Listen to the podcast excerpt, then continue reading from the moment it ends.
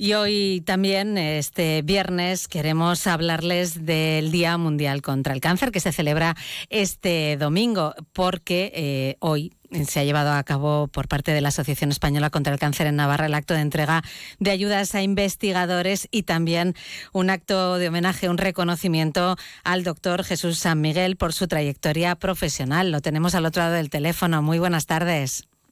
Muy buenas tardes. Bueno, y enhorabuena por ese reconocimiento y por todos los años de trabajo que han sido muchos dedicados especialmente eh, bueno, a la hematología, ¿no? que es, su especialidad, especialmente al mieloma, ¿no?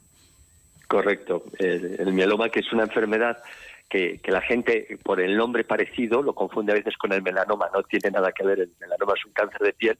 El mieloma es el segundo cáncer más frecuente hematológico de la médula ósea, de la sangre. El primero son los linfomas y el segundo es el mieloma. Tercero son las leucemias, que es la que la gente conoce más. Es verdad. Eh, por el impacto en los niños. Claro, quizá, quizá por eso, ¿no? Porque es mucho más habitual que todos mm, conozcamos más eh, la leucemia que, que, el, mieloma, ¿no? Que el mieloma, ¿no? Aunque es mucho más frecuente el mieloma.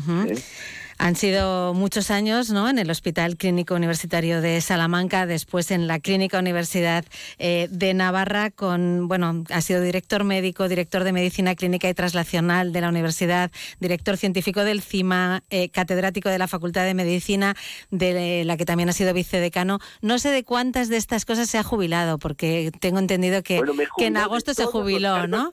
De todos los cargos institucionales. Ya no soy nada.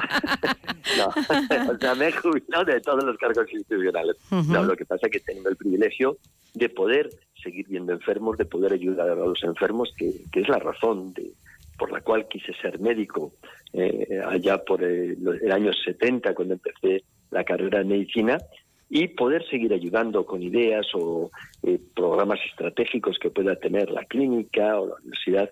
Ahí, ahí estoy para lo que me puedan pedir y pueda ayudar.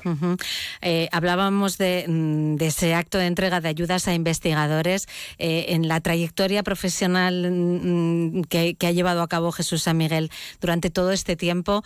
para hacernos una idea de lo que significa la investigación, ¿Cómo ha cambiado, por ejemplo, el tratamiento del mieloma y la supervivencia a ese tipo de cáncer? pues bueno, ha cambiado radicalmente. Es decir, cuando, cuando yo empecé eh, a tratar pacientes con mieloma, eh, y me remonto a 1980 que hice la tesis doctoral, la, mediana de supervivencia de los enfermos con mieloma se situaba en torno a los dos años. Hoy en día, eh, la mediana de supervivencia, mediana, es decir, hay pacientes que viven más, eh, probablemente supere los 10 años. Pero sobre todo, en ese momento solo había un fármaco útil para el mieloma, que era el melfalán, que era, quimioterapia. Hoy en día eh, existen más de 15 fármacos activos contra el mieloma en distintas combinaciones y las posibilidades cada día, yo esto se lo recuerdo a los pacientes, cada día que, eh, que pasa se abre una ventana más de esperanza para sus vidas, porque ¿quién iba a sospechar? Eh, solo hace 10 años, no me voy a remontar hace 40 años, hace 10 años que íbamos a poder tener anticuerpos monoclonales, eh, CARTES, anticuerpos... Es una revolución auténtica y, uno tiene la suerte de poderla vivir al lado de los pacientes. Eh, entiendo que tenemos que ser todos conscientes ¿no? de, la importancia de dedicar fondos a la investigación, porque al fin y al cabo es lo que se necesita ¿no? para poder dedicar tiempo y, equipos a, investigar, ¿no? con todo lo que ello significa después. ¿no? Mire, eh, eh, España tiene uno de los mejores sistemas sanitarios del mundo pero tiene eh, un déficit y es en el campo de la investigación, porque están mejorando las cosas, pero no se les dedica los suficientes recursos. Y usted, eh, al final podemos convertirnos eh, en un país consumidor de recursos y no generador de recursos. Y me, voy a explicar.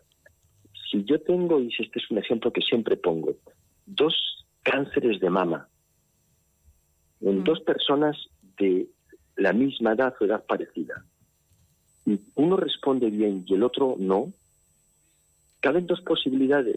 Que yo sea un médico meramente asistencial y que diga, pues oye, uno tiene buena suerte y otro tiene mala suerte, como paciente, la paciente ha tenido la suerte de responder y la otra no. O que diga, ¿por qué no ha respondido este paciente? Y coja esa muestra y vaya al laboratorio y investigue para tratar de cambiar el pronóstico de esos pacientes y entender por qué no responden. Esto algunos lo llaman investigación. Yo lo llamo buena asistencia centrada en el paciente. Claro, yo creo que eso es lo que a priori debería querer cualquier médico, ¿no? Así debe de ser. que, su paciente pueda tener eh, una curación, si es posible. Por cierto, que hablando del mieloma, he leído que no es una enfermedad incurable, pero tampoco que tenga cura. En efecto, en los libros de texto, cualquier libro de texto que abra, eh, se, se lee el mieloma múltiple es una enfermedad incurable. Falso. Hoy en día hay pacientes ya curados con mieloma múltiple. No todos, ¿eh? por eso digo que no es curable, porque no todos se curan, pero tampoco es incurable porque hay pacientes que eh, se curan. Por tanto, es una, es, es una carrera que estamos viviendo con auténtica pasión porque vemos cada vez más pacientes largos supervivientes ya sin tratamiento que han pasado 15, 20 años. Claro, esto eh, imagino que anima a seguir adelante, ¿no? Porque cuando uno se dedica eh, a tratar pacientes con cáncer, tiene que estar muy preparado, ¿no? Para, eh, bueno, para las buenas, para las duras y para las maduras. En efecto, es decir... no debe ser fácil irse a casa, ¿no? Algunos días con, con, lo que uno ve en la consulta, ¿no? O con las noticias que tiene que dar. Y, y además uno no se olvida de las caras de los pacientes a los que uno no ha sabido o no ha podido ayudar. Pero a la vez este es el acicate que tenemos que tener. ¿Y por qué? Porque este paciente no ha respondido y volver. Y ahí viene la investigación.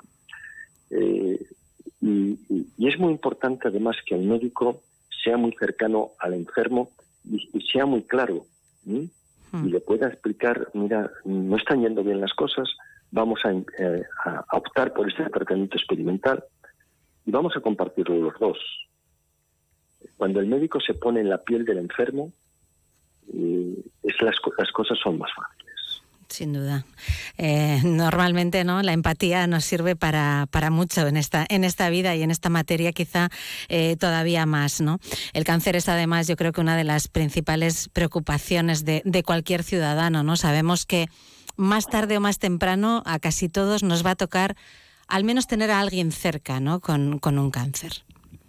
Es evidente. Es decir, eh, en todas las familias hay algún paciente con cáncer.